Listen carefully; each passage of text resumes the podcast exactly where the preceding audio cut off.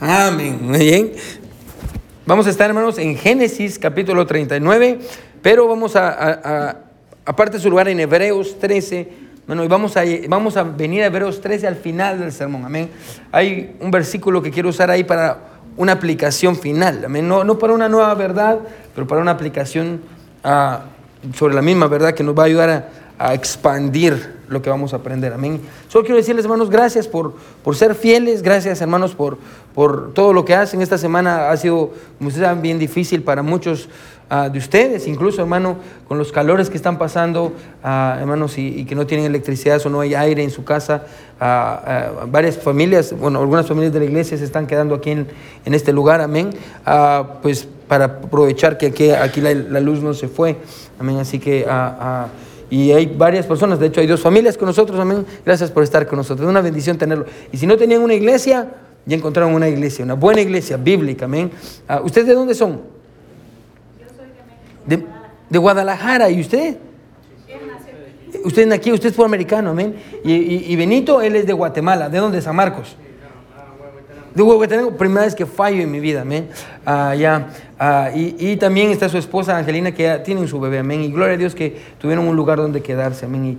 Y, ah, gloria a Dios por eso, amén. Así que hermanos, gracias por eso. Yo creo que iglesia, hermano, no es lo que, no es a donde vamos, es lo que somos, amén. Eso es iglesia, amén. Y, gloria a Dios que podemos hacer eso y abrir la iglesia en tiempos de, dificultad, hermano. Eso es algo muy, muy dulce. So, vamos a estar en Génesis 39, amén. Y este va a ser el último sermón que vamos a predicar de una manera así, no aleatoria, pero, pero sin una serie, va a ser el último sermón, amén. Y después vamos a, vamos a, entrar a una serie de sermones en Esdras, por fin, amén. Así que, y aprovechando que hemos estado viendo la vida de José, pues yo tenía este pensamiento, hermano, desde hace muchos, muchos meses, amén, que, que, Dios me llamó la atención ahí en mi lectura de la Biblia. y, yo creo que puede serle de bendición a usted, hermano. Amén. Y, ah, el pasaje sucede, hermano, levante la mano si usted está más o menos familiarizado con la vida de José y quién es José en la Biblia. Levante su mano, amén, muy bien. si no sabe, hermano, se lo voy a decir bien rápido. Vamos a terminar rápido, así que no se preocupe, hermano. Vamos a tratar la manera de terminar lo más rápido que podamos, porque yo sé que ya está caliente aquí, no entiendo por qué, debería estar frío, ah, pero... Ah, vamos a tratar la manera de, apurarnos y, y si usted ¿Quién necesita una botella con agua? Levanta la mano. ¿Quién necesita una botella con agua? Amén. Uno, dos, tres. Amén. Tres, cuatro, cinco, seis. Muy bien. So, hermano Alejandro, hermano Homero, si quieren darle una botella a las mujeres embarazadas y a, mi, hermano Elvido y al hermano. ¿A, que, a quién otro hermano? Ajá. Ok, muy bien. Hermanas que tampoco están embarazadas. Amén. So, sí, porque no, no quiero que se me. Tenemos que mantenerlas hidratadas. Amén. Amén. Muy bien. Uh, muy rápido. En, en un. Uh, en un, ¿cómo se dice? En un show o en un, en un, en un resumen de pocas palabras. Amén. Ah, vamos a, decir, hermano, a los hermanos de José lo vendieron a un grupo de ismaelitas, amén, y estaban celosos de él, porque el papá los quería más, amén, lo vendieron a, y estos ismaelitas que lo encontraron en el desierto, lo vendieron a un hombre llamado Potifar, amén. Potifar era un hombre muy importante en Egipto, Potifar, levante su mano si necesita agua, ahí le van a dar agua. Amén. Amén. Muy bien. Ah, mientras reciba el agua, hermano, levante su mano, mantenga su mano levantada. Y mientras yo le digo, hermano, ¿qué está pasando? Amén. Aquí la hermana Lady necesita una botella de agua fría. Y, también atrás está ahí, hermanas. gracias, hermano. Aquí está la hermana Lady. Necesita. Gracias, hermano. Ustedes son un amor de gente. Amén. Ok, muy bien. También está la hermana Valeria ahí atrás. So, Ah, como le decía, los vendieron a, Potifar, vendieron a, José a Potifar ah, como un esclavo. Y, la Biblia dice que Dios prospera a José en ese lugar. Dios lo prospera. Ah, y, realmente, hermanos, si usted estudia, no importa el lugar donde ponen a José, Dios siempre lo, prospera, y Dios lo hace sobresalir dentro del resto. Así fue exactamente como sucedió en la casa de Potifar. Ahora, en el versículo, uh, y ahorita vamos a entrar a este pasaje, hermano, y, con eso en mente, hermano, vamos a ver que ahora él entró a este lugar como un esclavo, como una persona que no tenía nada, que era, que, pues literalmente pobre, amén. Y, y, la Biblia dice que Dios lo levantó a un punto donde ahora él es uno de los hombres más importantes de todo, de todo Egipto. Y cuando Él está en el pináculo, si usted quiere verlo así, aunque todavía le falta más para escalar, ah, cuando Él está en el pináculo le va a pasar algo importante. Ahora, hermano, yo le animo y le suplico con todo mi corazón que ponga atención lo más que usted pueda. Amén. Ah, este es uno de esos sermones, hermano, que tiene una gran verdad. Amén, una gran verdad. Y, ah, y es importante. Amén. Así que vamos a leer, hermano, con eso en mente el capítulo 39. Amén. De esto depende mucho en cuanto a su vida, hermano, su vida espiritual. Ah, quiero que ponga mucha, mucha atención, hermano. Esto le va a ayudar como no tiene idea. Dice, versículo 1, dice, llevado pues José a Egipto, Potifar, oficial de Faraón, capitán de la guardia, varón egipcio, lo compró de los ismaelitas que lo habían llevado allá. Versículo 2, mas Jehová estaba con José y fue varón próspero y estaba en la casa de su amo, el egipcio. Y vio su amo que Jehová estaba con él y que todo lo que él hacía, Jehová lo hacía prosperar en su mano. Hacía yo José gracia en sus ojos y le servía. Y él le hizo mayordomo, o sea, quiere decir el encargado de su casa. Cuando dice su casa se refiere a todas sus posesiones, todo el dinero que tenía, todos sus criados, todo dice. Le hizo a mayordomo de su casa y entregó en su poder todo lo que tenía. Y aconteció que desde cuando le dio el encargo de su casa y de todo lo que tenía, Jehová bendijo la casa del egipcio a causa de José. Y la bendición de Jehová estaba sobre todo lo que tenía, así en casa como en el campo. Bueno, todo le iba bien a este hombre, amén. Un hombre sabio porque puso todas sus riquezas en el hombre de Dios, amén. Y, en el hombre que él consideraba que, que era un hombre de Dios. Mire que sigue diciendo, versículo 6. Y dejó todo lo que tenía en mano de José y con él no se preocupaba de cosa alguna, sino escuche el pan que comía. Y era José, aquí nos da un detalle que nos va a ayudar a entender. Y era José de hermoso semblante y bella presencia. Ahora quiero que entienda esto. Cuando la Biblia dice que alguien es guapo y hermoso, es porque es guapo y hermoso, amén. Ah, ah, es, guapo y hermoso. Era, era, era, una persona que cuando las mujeres lo miraban, él era hermoso delante de, las mujeres, amén. Y, mire qué dice ahora con eso en mente, versículo 7. Condeció después de esto que la mujer de su amo, doña Poti, puso sus ojos en José y dijo, duerme conmigo. Y él no quiso y, dijo a la mujer de su amo, he aquí que mi señor no se preocupa conmigo de lo que hay en casa y ha puesto en mi mano todo lo que tiene. No hay otro mayor que yo en esta casa y ninguna cosa me ha reservado sino a ti, por cuanto tú eres su mujer. ¿Cómo pues haría yo este grande mal y pecaría contra Dios? Hablando ella a José cada día y no escuchándola a él para acostarse al lado de ella para estar con ella. Vamos a poner una pausa aquí. Ahora, el título del sermón, hermano, para esta noche, hermano, yo le animo con todo mi corazón que usted lo vuelva a escuchar una y otra y otra y otra vez hasta que se le quede lo que vamos a ver hoy. Amén. El título del sermón para esta noche, hermano, es ¿Cómo vencer la tentación? ¿Cómo vencer la tentación? Levante la mano si usted lucha con la tentación. Si usted no levanta la mano, su tentación es la mentira. Amén, ya me di cuenta. Amén. Ah, todos luchamos con la tentación. Amén. Ahora, esta es la verdad, escuche y, así de impactante va a ser lo que va a aprender hoy.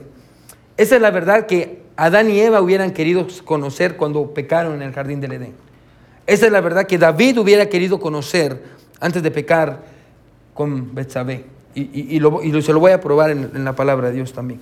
Así que, ¿cómo, cómo vencer la tentación. Entonces vamos a orar, hermano, vamos a pedirle a Dios que, nos ayude. Y quiero que ponga mucha atención. Y si, si, no tienen de dónde escribir, hermano, busque algo, hermano, porque vamos a aprender muchas cosas. Así que, mi buen Dios que estás en el cielo, te damos gracias, Señor, por tu palabra. Ah, mi Dios, ah, déjanos encontrarnos contigo, Señor, en medio de nuestra humildad.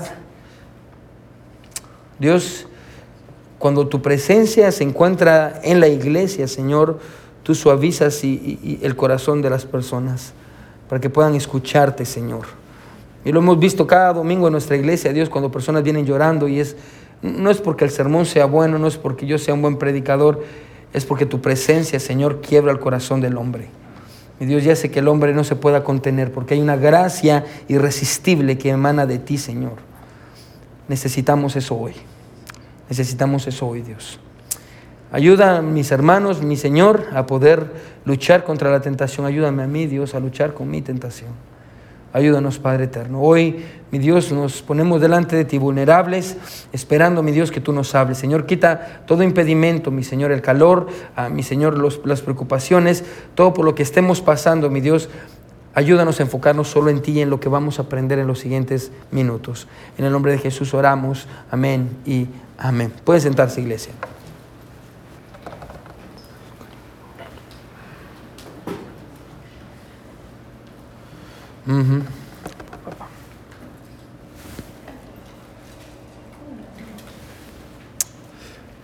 Ahora, este pasaje, hermano, que está delante de nosotros, es considerado, hermano, como uno de los ejemplos de tentación más grandes, escuche, de toda la Biblia. Es uno, de los ejemplos de, tentación más grandes de toda la Biblia, amén. Y, realmente, como le digo, eso es. Es, el, es uno de los ejemplos más grandes de tentación en toda la Biblia. Creo que todos en este cuarto, hermano, nos, nos beneficiaríamos, no solo, quiero que escuchen, no solo conociendo lo que dice el pasaje, sino entendiendo lo que significa el pasaje. Amén. Y es lo que vamos a ver hoy. No solo vamos a entender lo que dice, porque no sabemos la historia, sino que vamos a, vamos a entender, escuche, qué significa el pasaje para nosotros. Porque la verdad que está delante de nosotros, hermano, no es una verdad pequeña. Es una verdad muy, muy grande, amén. Y, ah, y especialmente, escuche, porque todos, gracias hermano, porque todos luchamos con la tentación. Todos luchamos con la tentación. Yo sé que muchas veces, hermano, uh, yo he escuchado varias predicaciones de este pasaje, amén, y, y, muchas veces nuestra tendencia cuando estudiamos este pasaje o nos acercamos a este pasaje es, es transformarlo en una especie de fórmula. Yo lo he escuchado mucho en campamentos de jóvenes, amén, y, y, uh, y tratar la manera, ellos dan una fórmula sobre cómo combatir la tentación basado en la vida de José, y, sacan muchas lecciones y principios, amén, y, yo creo que sí hay, amén. Ah, por ejemplo, hay principios acerca de cómo un hombre no debería estar solo como una mujer ah, y, y, o cómo ah, tener cuidado, hay que huir de la tentación, amén, de, especialmente si es una tentación sexual, hay que huir lo más que uno pueda, amén. Y yo recuerdo escribiendo mi Biblia, amén, en mis notas cuando era joven, escribiendo principios que de, de, esta historia, amén. yo creo que está bien sacar principios de la Biblia, pero estoy convencido de esto y quiero que me escuche con, con mucho cuidado. Estoy convencido de que las mayores victorias, escuchen, en nuestras vidas son ganadas no solo cuando tenemos las técnicas, escuche, y los principios correctos, sino cuando tenemos, escuche, la forma de pensar correcta. Usted puede tener todos los principios del mundo. Usted puede conocer el ABC de cómo luchar contra la tentación. Usted puede saber ah, cuáles son las fórmulas, Pero más allá de saber las técnicas, mano, yo creo que es necesario, ah, escuche, tener la forma de pensar correcta. Y quiero que consideremos, hermano, lo que va a estar delante de nosotros, porque con eso es que trata este, este pasaje. Este pasaje, escuche, más allá de darnos qué es lo que tenemos que hacer o lo que no tenemos que hacer, escuche, este pasaje nos va a ayudar a enseñarnos qué es lo que tenemos que pensar cuando estamos siendo tentados. y, por eso le digo, hermano, que esta es una gran verdad, hermano, y, yo espero con todo mi corazón que usted pueda, pueda adueñarse de ella y, tomarla en su corazón. Ahora, José se, se encuentra, hermano, en una situación desafortunada que vino como resultado de ser un sirviente en la casa de Potifar. Ahora Dios, Dios está con él y la presencia de Dios lo ha ayudado y, a no sentirse cargado por su pasado, el sufrimiento de sus hermanos o que sus hermanos le hicieron. Dios está con él, como le digo, y, espero que usted entienda, hermano, que lo que sus hermanos le habían hecho a él podría haberlo destruido emocionalmente, convirtiéndolo en un hombre depresivo, amén. Y ah, era muy fácil para Josué, a José, perdón, convertirse en un hombre con una mentalidad de víctima. Ay, es que a mí me hicieron esto, es que mis hermanos me vendieron. Y porque me vendieron mis hermanos, por eso estoy sufriendo. Es que, es que esto me hicieron, es que, es que yo sufrí por esto. Amén. Era muy fácil para José convertirse en una persona que tenía una mentalidad de víctima. Era muy, muy, muy fácil, amén.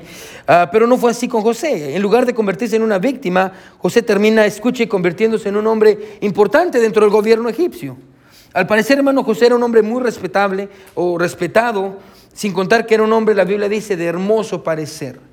Irremediablemente, escuche los ojos de la esposa de Potifar, doña Poti, se fijaron en él. Ahora, doña Poti era una mujer preciosa, amén. Yo sé que cuando dije doña Poti, usted se la imaginó de un señor grande, amén. Hola, no, no.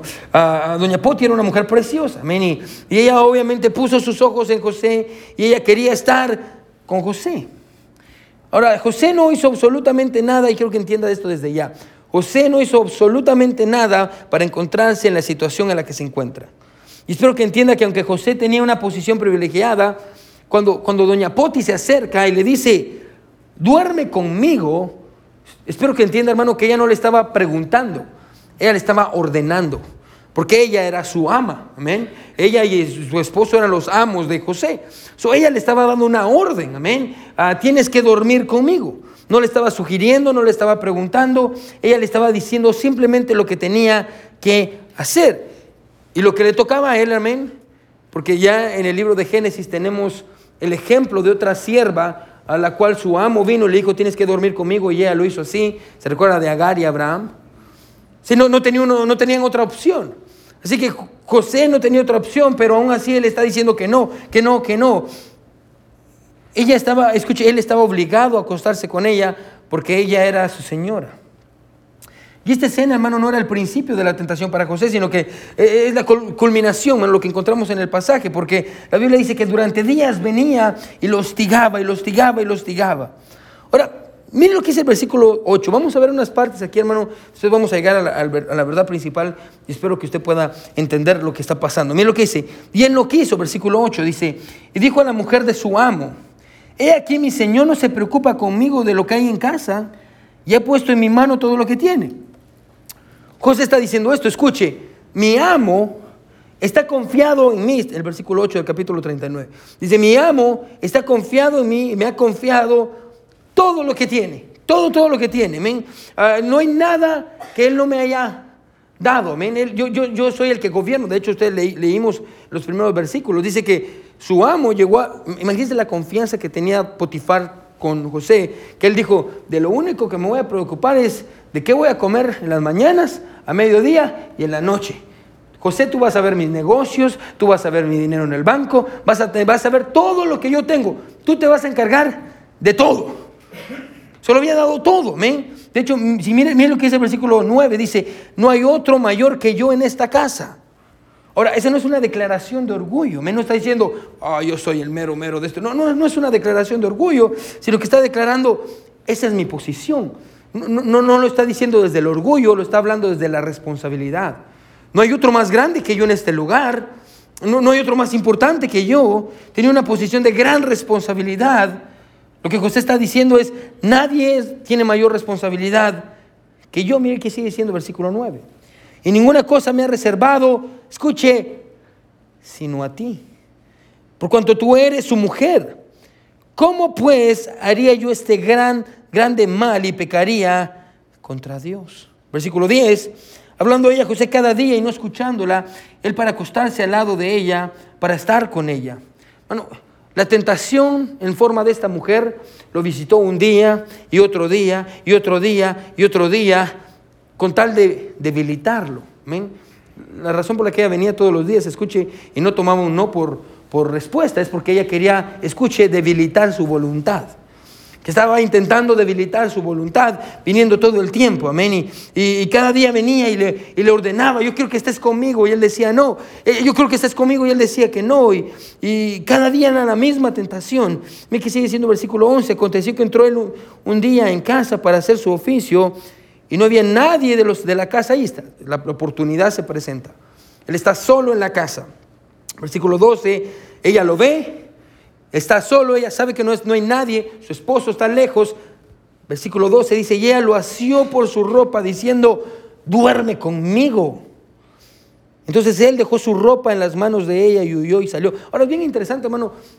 Estamos hablando con hermano Steven, hermano. Hay algo especial en la ropa de, José, amén. Porque es la segunda vez que le rasgan la ropa, amén. La primera fue cuando lo entregaron sus hermanos para poder ser, bueno, que le quitaron su túnica de colores al principio de la historia. Ahora no vamos a tratar con eso, hermano, porque si no nos vamos por otra vertiente. Pero esta mujer lo desea tanto que lo agarra y él dice, tengo que huir y él se va. Y ella, perdón. Ay, perdón, la tentación me está atacando, amén. Ah, lo, toma de la ropa, amén, y, le quita la ropa, amén, y la túnica, la parte de arriba de, la vestimenta de él. Sale huyendo, está asustado, él, sale huyendo, José se ha escapado, pero el orgullo de esta mujer está lastimado. Ponga atención, hermano, el orgullo de esta mujer está lastimado ahora. Ah, y hay que tener mucho cuidado con el orgullo, cuando está siendo lastimado. Y el orgullo de esta mujer ha sido lastimado, así que va y llama a sus, a sus siervos y les dice una mentira, les dice, hey, quiero que escuchen esto. José, este hebreo que trajeron, intentó violarme. Y miren, yo, yo me escapé y aquí dejó su ropa. Amén. Y, y, mire que sigue diciendo versículo 19. Dice, y sucedía que cuando oyó el amo de José las palabras que su mujer le hablaba, o sea, diciendo, Así me ha tratado tu siervo. Se encendió su furor y tomó su amo a José y lo puso en la cárcel donde estaban los presos del rey y estuvo ahí en la cárcel. Ahora algo que es interesante, hermano, es que para mí, para mí es muy interesante el hecho de pensar que este hombre está escuchando que José estuvo a punto de violar a su esposa y con el poder que tiene no lo mató lo dejó en la cárcel. Amén. Yo, yo, yo siento, hermano, y esta es interpretación Ángel Meléndez, amén. Yo creo que él tenía algo de duda en su corazón sobre su esposa, porque, hermano, los hombres conocemos quién es nuestra esposa, amén. De igual manera, la esposa sabe quiénes somos nosotros. No podemos engañar a nadie, amén. Y, yo creo que había algo de duda en él, es lo que yo creo, así que ah, es una gran ofensa, pero lejos de mandarlo a matar, lo mete a la cárcel por haber hecho lo correcto. Ahora, Podemos tomar el pasaje, hermano, la historia que le conté de muchas perspectivas. Y yo creo que el pasaje enseña los aspectos de la tentación. Yo creo que sí nos enseña los aspectos de la tentación. Yo creo que nos beneficiaríamos en conocer los aspectos de la tentación. Por ejemplo, la, tentación no, no, no, no, nos pregunta si queremos ceder o no. Y es porque está escribiendo, amén. La tentación no nos pregunta si queremos ceder o no. La tentación nos ordena que cedamos. Es una orden, hermano, que, que, que, que nuestros deseos, nuestra concupiscencia, dice Santiago, nos da, amén, ah, ah, porque busca hacernos esclavos. E, e, el, trabajo de una tentación siempre va a ser buscarnos hacer, buscar hacernos esclavos. Otro, otra área o, otra cosa que podemos aprender, otro aspecto de la tentación, escuche, creo que esto es interesante, es que la tentación no, no nos abandona una vez que le digamos que no sino que persiste para debilitar nuestra fuerza de voluntad. La tentación va a persistir, hermano. Usted le dice que no hoy, mañana va a regresar, y el siguiente día va a regresar, y el siguiente día va a regresar. Ah, ¿Por qué? Porque quiere debilitar su fuerza de voluntad. Y una vez, y esto se lo doy gratis, una vez usted le diga que sí a la tentación, hermano, va a ser cada vez más difícil decirle que no. Entre más veces le dice que sí, más difícil va a ser decirle que no. Tal vez otro aspecto de la tentación sería, la tentación siempre busca el momento en donde nos encontramos más vulnerables para atacarnos. En el caso de José, él estaba solo, amén. En su caso puede ser cuando usted está cansado después del trabajo, o cuando está solo en el baño, o cuando alguien lo, enojó y usted está lleno de emociones, amén, y, y usted quiere desquitarse, y la tentación busca eso. Ahora, todos estos hermanos son aspectos muy importantes sobre la tentación. Y estoy convencido de que es bueno que lo sepamos, pero para ser honesto, escuche, todos conocemos los aspectos de la tentación. Todos los conocemos. ¿Sabe por qué? Porque todos experimentamos tentación todos los días. Usted y yo conocemos los aspectos de la tentación, hermano, nadie se los tiene que decir. Pero este pasaje no nos fue dado, escuche, para saber cómo funciona, escuche, la tentación en nosotros, sino para saber qué tenemos que pensar cuando estamos siendo tentados. Yo estoy convencido que la razón por la que Dios nos dejó esta historia no es para saber qué hacer, sino para saber qué pensar cuando estamos siendo tentados. Ahora, ¿qué es lo que José está pensando cuando todo esto está pasando? Aquí está esta mujer, lo está insistiendo, amén, él está ahí, es el momento de la vulnerabilidad, él está solo, la mujer viene, una mujer preciosa, se acerca, duerme conmigo, no hay nadie, y él le dice unas palabras a ella que reflejan lo que hay en la mente de José. Quiero que ponga atención porque en ningún otro pasaje en la Biblia se nos dice, escuche, qué es lo que un hombre o una mujer piensan en el momento o que deberíamos de pensar en el momento de la tentación.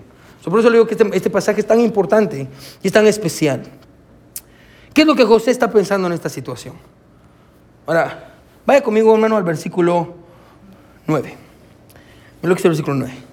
Capítulo 39, versículo 9. ¿Sí está conmigo? Amén. Es lo que dice. No hay otro mayor que yo en esta casa, y una cosa me ha reservado sino a ti, por cuanto tú eres su mujer. ¿Cómo pues haría yo este grande mal y pecaría contra Dios? Ahora, José sabía que esto que le estaba pidiendo esta mujer era un gran mal en contra de Dios. Ahora, ¿por qué esto es importante? Esto es importante, escucha hermano, y es importante incluso las palabras que José dice, diciendo, este es un grande mal que yo haría en contra de Dios. ¿Por qué es importante? Porque vivimos en un tiempo en el que es muy fácil renombrar el pecado llamándolo un error, un inconveniente, o algo que puede, no, no puede detener, son mis genes, o es la manera en la que me criaron, es la manera en la que yo soy. José no intentó renombrar el pecado, dijo, si cedo ante la tentación, ah, ese va a ser un gran mal en contra de Dios. La pregunta es cómo fue que José llegó a esa conclusión. ¿Cómo, José llegó a la conclusión de decir, si hago esto, voy a lastimar el corazón de Dios? Va a ser un gran pecado. ¿Cómo fue que José llegó a esa conclusión? Ahora, no sabemos cuánto él entendía sobre Dios. Porque recuerden, miren lo que dice el versículo 20. Ah, miren lo que dice el versículo. Versículo 21. Miren lo que dice el versículo 21. Dice: Pero Jehová estaba con José. Le extendió su misericordia y dio gracia en los ojos del jefe de la cárcel. Todas esas veces, hermano, que usted lee, pero Jehová estaba con José. Espero que entienda, hermano, que, que José no sabía eso. esto no fue escrito para José. Bueno, José nunca leyó el libro de Génesis, amén. José nunca leyó la historia de José, amén. A él le pasó, nosotros lo estamos leyendo. Cuando Dios se lo dictó a Moisés, Dios le dijo, pero yo estaba con José, amén. Y ahí estaba Moisés escribiendo, pero Dios estaba con José. José no sabía eso. No sabemos cuánto sabía sobre Dios. Escuche, pero la pregunta una vez más es cómo llegó a esa conclusión. José tuvo que pensar en algo que lo llevó a la conclusión. Si yo hago esto, voy a, voy a lastimar el corazón de Dios. ¿Qué era lo que José estaba pensando? Miremos el versículo 8 y 9. Y ahí nos vamos a centrar. Todo esto que le dije era la introducción. Versículo 8 dice, y él no quiso y dijo a la mujer de su amo, aquí está lo que él está pensando. He aquí que mi Señor no se preocupa conmigo de lo que hay en casa y ha puesto en mi mano todo, subraye todo, lo que tiene. No hay otro mayor que yo en esta casa y ahora subraye esto y ninguna cosa me ha reservado, sino a ti, por cuanto tú eres, que dice, su mujer. tú eres su mujer. Ahora, el pasaje no nos da tres pasos para evitar la tentación, pero sí nos da el proceso de pensamiento que llevó a José a decir, si cedo ante la tentación, este va a ser un gran mal en contra de Dios. Ahora, y estoy convencido que el pueblo de Dios sería más ayudado en saber cómo pensar que en tener un montón de, de pasos a seguir. Lo primero que yo quiero que notes es esto, ¿sí? Ponga atención. Vamos a dividir estos dos versículos en dos partes. No necesariamente dos versículos, pero, pero dos partes. La primera parte va a ser esta. Mira una vez más el versículo 8. He aquí que mi Señor no se preocupa conmigo de todo lo que hay en casa. Ya he puesto en mi mano todo lo que tiene. No hay otro mayor que yo en esta casa. Lo primero que note es esto, ¿sí? Yo creo que note esto, ¿sí? Lo primero que José hace, que él piensa, es en todo lo que él ha recibido todo lo que él ha recibido. Ya José expresa lo mucho que le ha sido dado. Lo primero que pasa aquí, José expresa lo mucho que le ha sido dado. Bueno, él dice, mi amo me ha dado mucha responsabilidad y mucha confianza. Y, José está pensando esto, sí, mi amo no se preocupa en nada de esta casa, siempre y cuando yo esté a cargo. Escuche, José dice, yo yo he recibido mucho, yo he recibido mucho. Aquí está José diciendo, Dios, Dios me ha bendecido mucho. Yo, yo, yo era un joven que fue vendido por sus hermanos. Yo tenía miedo y, entré en este lugar siendo un esclavo. No tenía futuro, no tenía nada. El pasado me lastimaba, tenía miedo al futuro, era un don nadie, no tenía nada. Y pasé de ser un esclavo que no tenía nada a ser uno de los hombres más importantes en todo Egipto. José dice, yo he recibido mucho, tengo mucho, mi amo me ha dado mucho. Primero que pienses esto, mi amo me ha dado mucho. Lo que he recibido es demasiado grande. Mire la segunda parte. ¿Cómo cambia todo en el versículo 9? Y ninguna cosa me ha reservado sino a ti, por cuanto tú eres su mujer.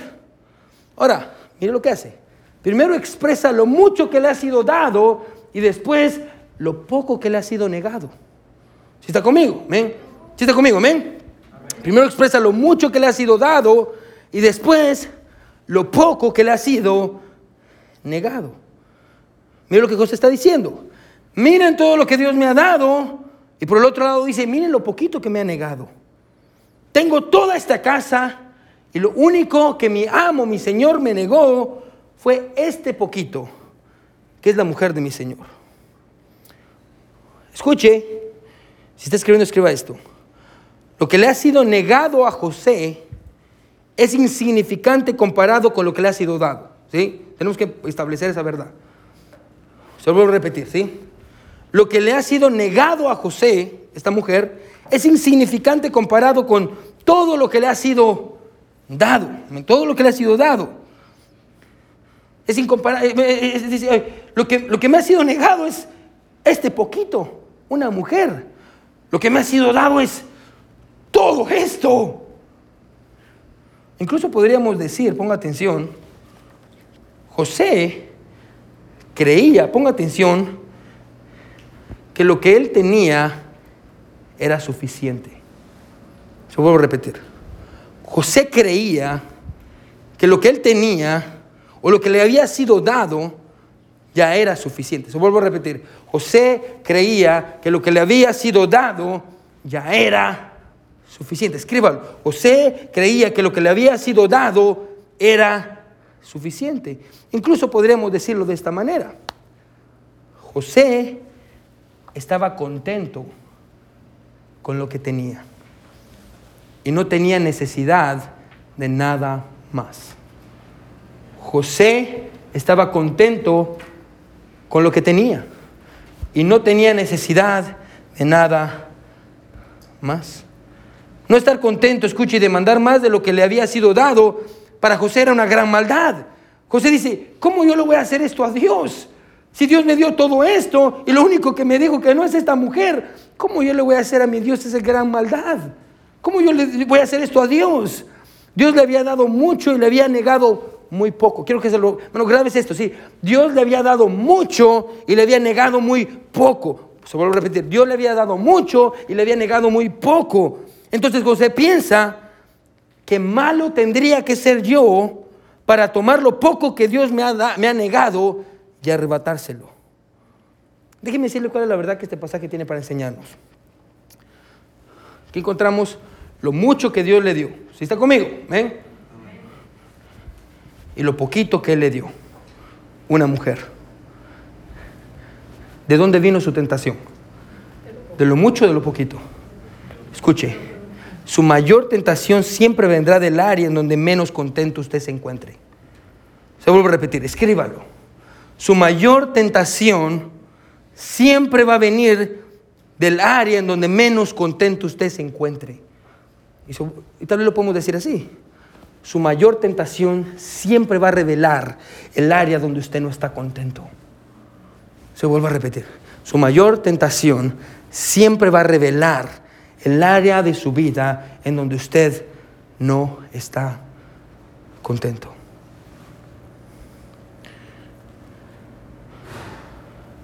Las tentaciones, hermanos, se encuentran en tierra fértil, en las áreas en donde nos, nos sentimos más descontentos con lo que Dios nos ha dado.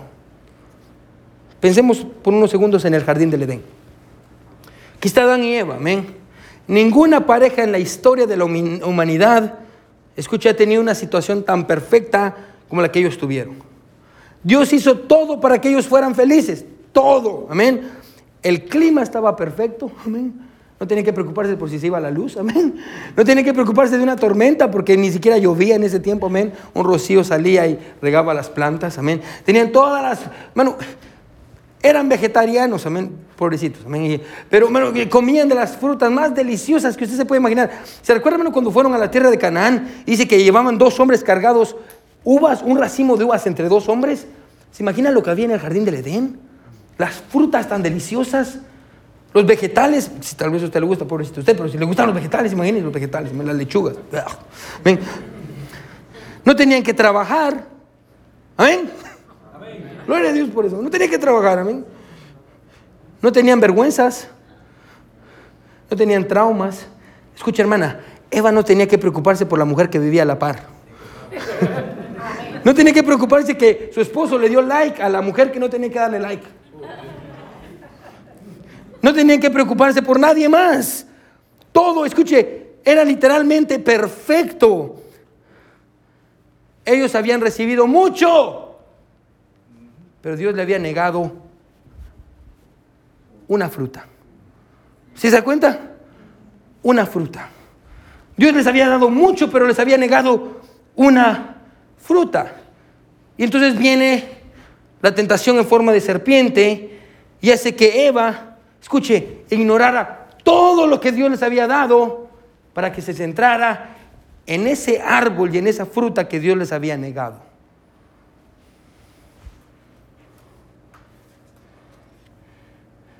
Y ellos alcanzaron lo que no debían de alcanzar. Se enfocaron, escuche, en el 1% que Dios les había dicho que no. Despreciaron el 99% que Dios les había dicho sí. A propósito, jóvenes, déjenme decir esto bien rápido.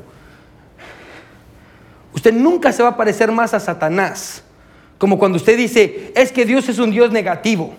Es que Dios siempre me dice que no a todo. Es que mi mamá siempre me dice que no a todo. Es que mis papás siempre me dicen que no a todo. Es que el pastor siempre dice que no a todo. ¿Usted se entiende que eso es un pensamiento demoníaco? ¿Satánico?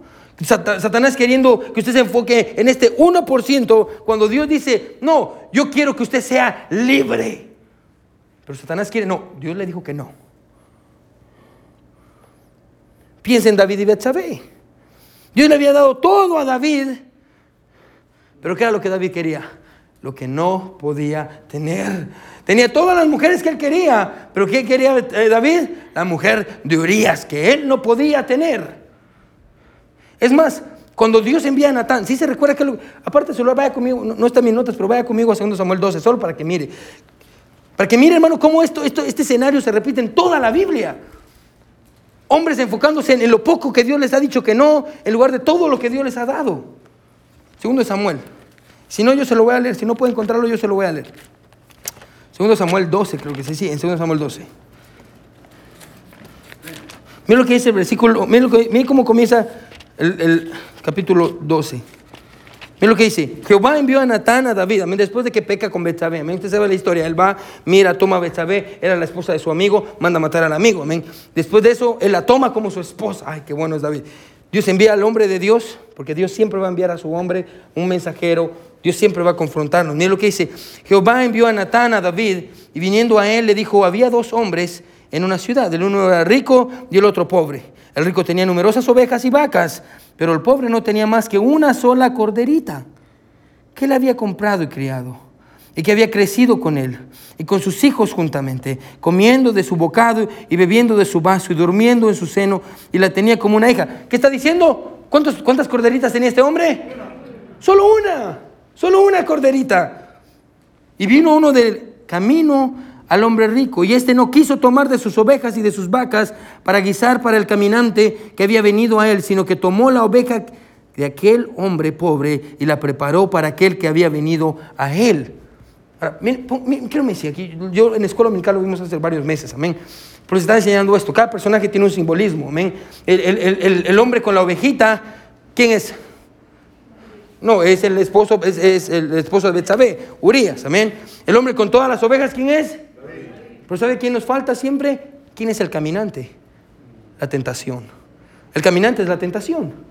Y, y la tentación no se enfocó en todas las ovejas que tenía David. ¿En qué se enfocó? en la única que le habían dicho que no. El caminante en el pasaje es la tentación. Mire qué sigue diciendo. Mire qué sigue diciendo. Versículo, versículo 4.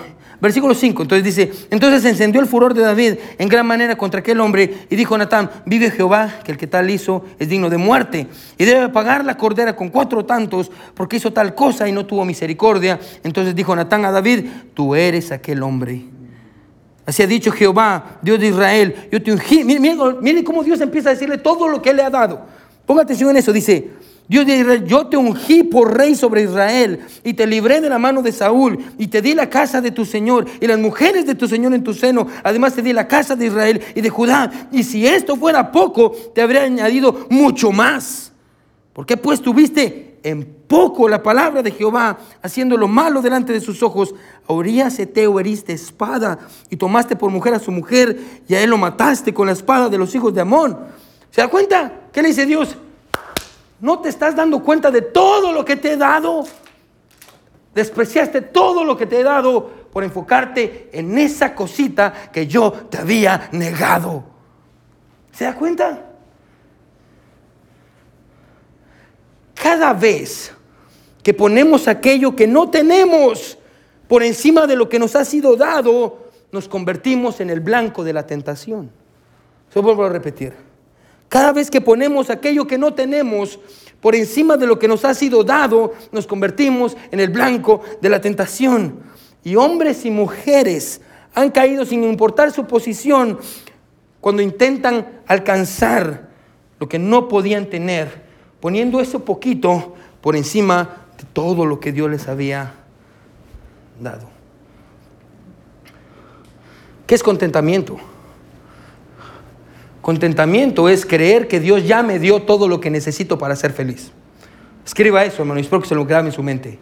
Contentamiento es creer que Dios ya me dio, no es que me va a dar, Dios ya me dio. Si usted dice, cuando yo tenga esto voy a ser feliz, eso no es contentamiento. Usted es malagradecido si usted cree eso. Contentamiento es creer que Dios ya me dio todo lo que necesito para ser feliz. Punto. Eso es contentamiento, que Dios ya me dio todo lo que necesito para ser feliz. ¿Y sabe por qué esto es muy importante? Porque cuando usted está contento, usted deja que Dios sea Dios en su vida. Porque al estar contento con lo que Dios le ha dado, usted le está diciendo al Señor esto, escuche, Dios, yo confío en ti. Yo confío en, lo que tú haces en mi vida, Señor. Yo confío en la dirección en la que me estás guiando. Confío en la manera en la que haces las cosas. Escuche, el contentamiento es la mejor manera de expresar nuestra confianza en Dios sobre todo aquello que nos ha dado en lugar de codiciar todo lo que el Señor, escuche, nos ha negado. El contentamiento nos ayuda a poner, escuche, el contentamiento nos ayuda a poner por encima de lo que nos ha negado todo aquello que hemos recibido.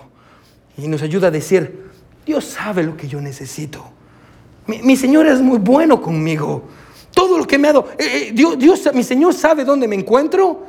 Mi, Señor, escuche, sabe las puertas que necesitan ser abiertas para mí. Mi Señor sabe cuáles puertas necesita cerrar. El, el, contentamiento me permite decir, escuche, yo confío en Dios y estoy contento con lo que Él me ha dado y con aquello que Él me ha negado. Y no necesito más. Déjeme hacer una pregunta en esta noche. Y no quiero preguntarle qué es lo que Dios le ha dado en su vida, porque todo lo reconocemos. No quiero preguntarle eso.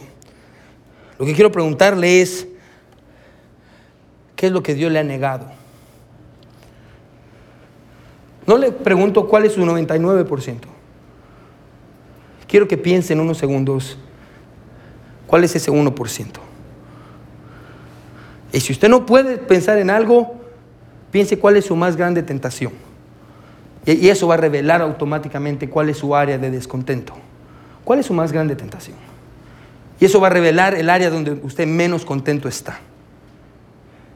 Tal vez usted está descontento con la educación que tiene. Y dice, yo quiero más. Yo quiero más. Yo, quiero tener más. No estoy contento con esto. Bueno, yo conozco un montón de hombres que en el proceso de tener doctorados han descuidado su iglesia, descuidado todo lo que Dios les dio por enfocarse en ese título que cuando lo tienen lo único que hace es ponerlo en la pared y ya estoy feliz. Tal vez usted está descontento con lo que usted conoce de la palabra de Dios. Y creo que, creo que ponga atención con esto. Y usted dice, yo quiero conocer más. Y ese es el problema, escuche. Que usted no aplica lo que ya conoce y está tratando la manera de aprender nuevas verdades. Y usted dice, yo quiero aprender otra cosa, y otra cosa, y otra cosa, y otra cosa, y otra cosa, y cuando voltea no, no, no ha obedecido nada de lo que ha aprendido. Y usted está, yo quiero conocer más y más. ¿Y sabe cuál es el problema? Que porque usted quiere conocer más y más y más, se va a meter a YouTube y va a ver predicadores que no tiene que ver, escuchar personas que no tiene que escuchar, y va a terminar bien perdido en doctrina. ¿Por qué? Porque quiere conocer, pero no quiere aplicar. Tal vez usted está descontento con su matrimonio. Yo he descubierto esto, hermanos, detrás de la frase es que yo merezco ser feliz. Siempre hay una persona infeliz. Si usted tiene la necesidad de decirle a su pareja, es que yo merezco ser feliz y no me estás haciendo feliz, usted está descontento. No está contento con lo que tiene. Tal, vez está, hombre, quiero que escuche esto. Tal vez está descontento con alguna característica de su esposa. Alguna área en la vida de su esposa. Si usted estuviera contento con la mujer que Dios le dio, no tendría la necesidad de ver pornografía. ¿Amén? Si usted siente la necesidad constante de ver pornografía, eso revela algo de usted. Usted no está contento. Y le animo con todo mi corazón que hable con su esposa. Hable con su esposa. Tal vez usted está descontenta con alguna característica de su esposo, hermana. Porque si usted estuviera contenta y satisfecha con el hombre que Dios le dio, no pasaría todo el día quejándose de él. Todo el día, toda la noche, a todo el mundo. Es que ya no lo soporto, es que ya no lo aguanto, es que no... Está descontenta con él. Tal vez está descontento con el dinero y por eso usted ha dejado a su familia y todo lo que tiene por obtener dinero y por eso usted se metió a deudas y anda buscando más y más y más y más. ¿Y sabe qué es lo triste? Que Dios ya le dio lo suficiente para vivir, pero escuche, usted no quiere ver todo lo que Dios le ha dado, que es más que dinero. Dios le dio su esposo, sus hijos, le dio una familia. Y usted no quiere enfocarse en eso, quiere enfocarse en el 1% que Dios no le ha dado. Y le ha dicho que no, y usted dice, no, yo quiero, yo quiero la troca del año, yo quiero el carro del año, yo quiero la casa, yo quiero los muebles, yo quiero el iPhone nuevo. Tal vez está descontento, escuche, con la forma en la que Dios lo hizo. Y pienso en jovencitas que están en el hospital por desórdenes alimenticios. Y se miran en el espejo y dice, ay, es que estoy gorda, es que estoy fea. Pregunta, ¿quién le dijo a usted cómo se mira una mujer bonita? ¿Quién le dijo a usted eso? ¿Quién, le dijo a usted cuál es la figura que usted tiene que decir, esta es la figura de una mujer bonita? ¿No es el mundo? ¿No es el mundo?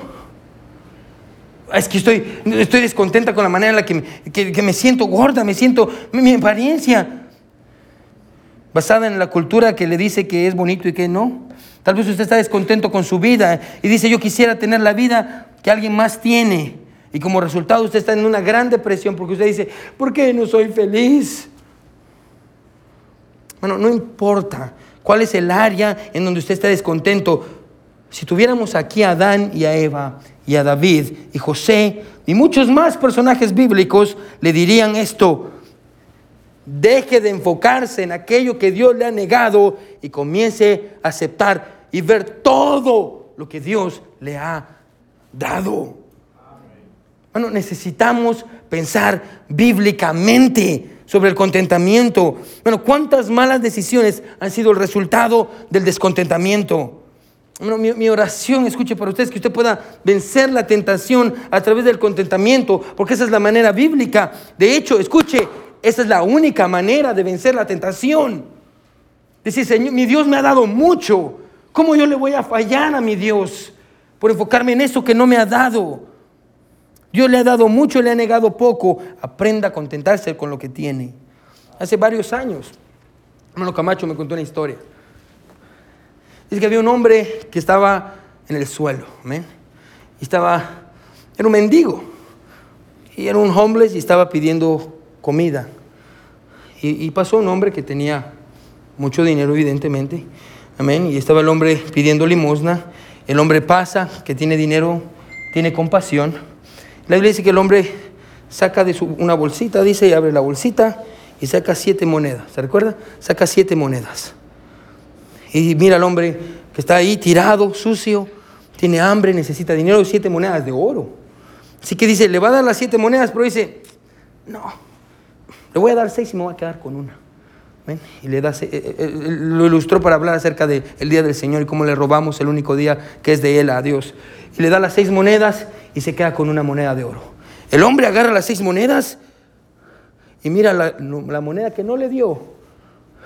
Tira las seis monedas, se lanza contra el hombre, lo golpea y le roba la moneda, la única moneda con la que se había quedado. no deje que aquello que no tiene sea el motor de sus decisiones. No deje que aquello que usted no tiene sea el motor de sus decisiones. José dijo, para mí, poner lo que Dios me ha negado por encima de todo lo que Dios me ha dado, sería hacerle un gran mal al corazón de Dios. Es lo que José dice, para mí poner, escuche, todo lo que Dios me ha negado, que es poquito, por encima de todo lo que me ha dado, sería hacer un gran mal en contra de mi Dios. Vaya Hebreos 13, 5. Con esto vamos a terminar.